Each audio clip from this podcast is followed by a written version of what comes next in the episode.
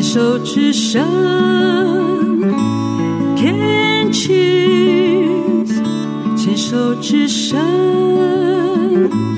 ，Can cheers。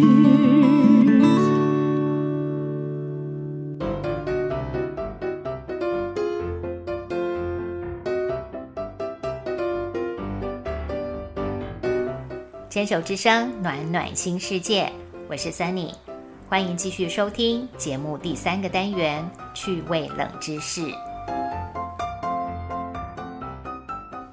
来到今天节目的第三个单元趣味冷知识，我们要聊聊鲶鱼。听众朋友们，是立刻想到有关它的一些连结，还是现在脑筋还在转哪转的？鲶鱼是什么呀？国字中，左边是鱼儿，鱼儿水中游的鱼，右边是想念的念，结合在一起的这个国字年，就是我们今天单元的主角。是头大耳扁，嘴阔，身形较长。大多数的鲶鱼上下颔，也就是嘴巴的上下部位，会有两对到四对。也就是四根到八根长长的须，它们的身上并没有鳞片，而是有黏液覆盖在光溜溜的皮肤，让它们可以好好呼吸。背舱是黑色，腹部是白色，背鳍和胸鳍上的棘刺是有毒的。世界各地大约有两千五百多种，据说它们跟萤火虫一样。也是唯独南极洲还找不到它们踪影的生物之一。鲶鱼大多生长在河流、湖泊、池塘、沼泽中，也有少数是属于海鱼。白天栖息在水底泥沙里，喜欢在夜晚时分出来活动。小鱼、贝类跟蛙类是一般鲶鱼的主食。这种鱼类大小差异非常大，有长度五公尺、重量三百三十公斤的欧鲶，却也有一种小于一公分的寄生鲶鱼，极致展现伟大造物主的创造力。可别小看这不到一公分的寄生鲶鱼哦，那可是连当地人都闻之色变的生物，生长在南美洲亚马逊河流域。这世界上尺寸最小的脊椎动物，体色透明，很难在水中被发现。它们的鳃盖上会有好多脊刺，以寄生的方式钻入大鱼的鱼鳃，用脊刺勾住来吸食鱼类的血。万一有人想勇敢的在亚马逊河裸泳，最好考虑清楚哦。因为人类尿液中的蛋白质代谢物和鱼类鱼鳃中的化学物质非常相似，会吸引寄生鲶鱼钻入尿道。一旦发生，只能开刀取出，但能不能及时发现而就医救命，就是个未知数了。难怪寄生鲶鱼的名声让人惊恐的程度。常常超过食人鱼，而有吸血鬼鱼之称呢。曾经有考古学家在非洲肯亚的一个湖泊挖掘到一百九十五万年前的鲶鱼鱼骨。原来鲶鱼在地球上的资历如此深远可敬啊！回到这个时代的台湾。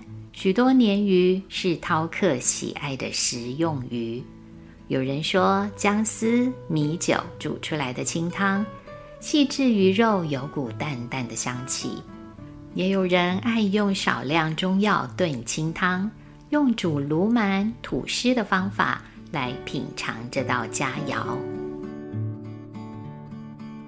鲶鱼的英文叫做 catfish，跟猫有关吗？要这么说也是可以的，因为许多鲶鱼最凸显的部分就是有着跟猫咪胡须相似的触须，而得此英文名字。许多鲶鱼有其经济效益，有的被养殖或捕获作为食物，有些较小的品种是被养在玻璃水族鱼槽作为观赏用途。不过这几年，鲶鱼这个名词各自在企业界和网络里再度得到世人的青睐，变得更加有名气了。挪威人爱吃沙丁鱼，尤其是活鱼。他们在海上捕获沙丁鱼之后，会发现生性懒惰、不爱运动的沙丁鱼，在渔船回到港口时。早已奄奄一息，卖不到好价钱。不过，却有一位渔民船长的沙丁鱼总是活蹦乱跳，生命力极强。大家都好想知道他的秘诀究竟是什么。听说，直到他过世，人们才发现，跟其他人唯一不同的地方是，他装沙丁鱼的鱼槽里多了一条鲶鱼。原来鲶鱼的主食就是小鱼们。被装进鱼槽的鲶鱼在陌生环境里四处游动，让原本安安逸逸的沙丁鱼紧张了起来，要保持高度警戒，努力游啊游。如此一来，活蹦蹦的沙丁鱼就一路活着回到港口，每一趟都让那位渔夫得到众人的钦羡。据说这个说法其实并没有广泛出现在西方世界里，也没有具体可靠的证据说明这个来源的准确性。但是企业界的人力资源管理却逐渐以这个故事为基础，发展出所谓的“鲶鱼效应”，运用这个理论，透过中途加入一个健康的个体，对原本安逸的群体。制造出一个危机感的竞争作用，来提升这个群体的潜力，鼓动生存意识，刺激团体的求胜之心。这种引入强者，激发弱者变强的效应，在管理学上就称为鲶鱼效应或鲶鱼机制。想为团队注入一剂强心针的主管或领袖。或许都研究过一些提振士气、燃起斗志的理论或技巧。不知道您有没有想过，在生活跟职场上，您是渔夫、沙丁鱼，还是那鲶鱼呢？相较于人资管理概念中偏向正面形象的鲶鱼，却在网络世界里变成了一个大家贬义。踏发的骗局。二零一零年，美国有一部真实的纪录片电影，就叫做《鲶鱼》（Catfish）。纪录片中的真实情节是：二十四岁的年轻摄影师在 Facebook 上展开一段浪漫的远距离恋爱。几个月的网络交往之后，开始发现破绽。他动身前往密西根州寻找真相，揭开一连串隐藏在网络背后的事实。原来，与他远距网络相恋的是一位已婚的四十岁中年妇女，在虚拟世界中建构一个非现实的梦想生活状态。影片的标题“鲶鱼”正是这位女子的丈夫。用来比喻自己妻子的特质，这个特质是伪装成一个迷人并刺激的身份，不断搅动他人生活涟漪的人。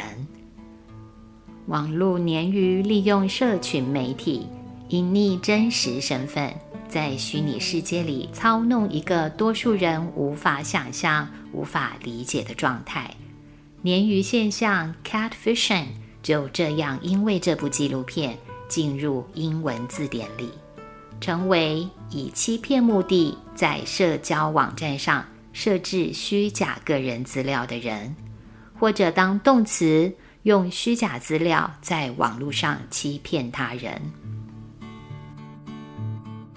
这三年的新冠疫情导致更多苦闷、寂寞的人。上网寻觅互动跟支持。这些网络鲶鱼的各式骗局，让所有受害者损失的不仅仅是超过数十亿美元的金额，难以磨灭和补偿不了的是他们在情感和心理上所受到的创伤。无辜的鲶鱼在弱肉强食的生态里努力生存着。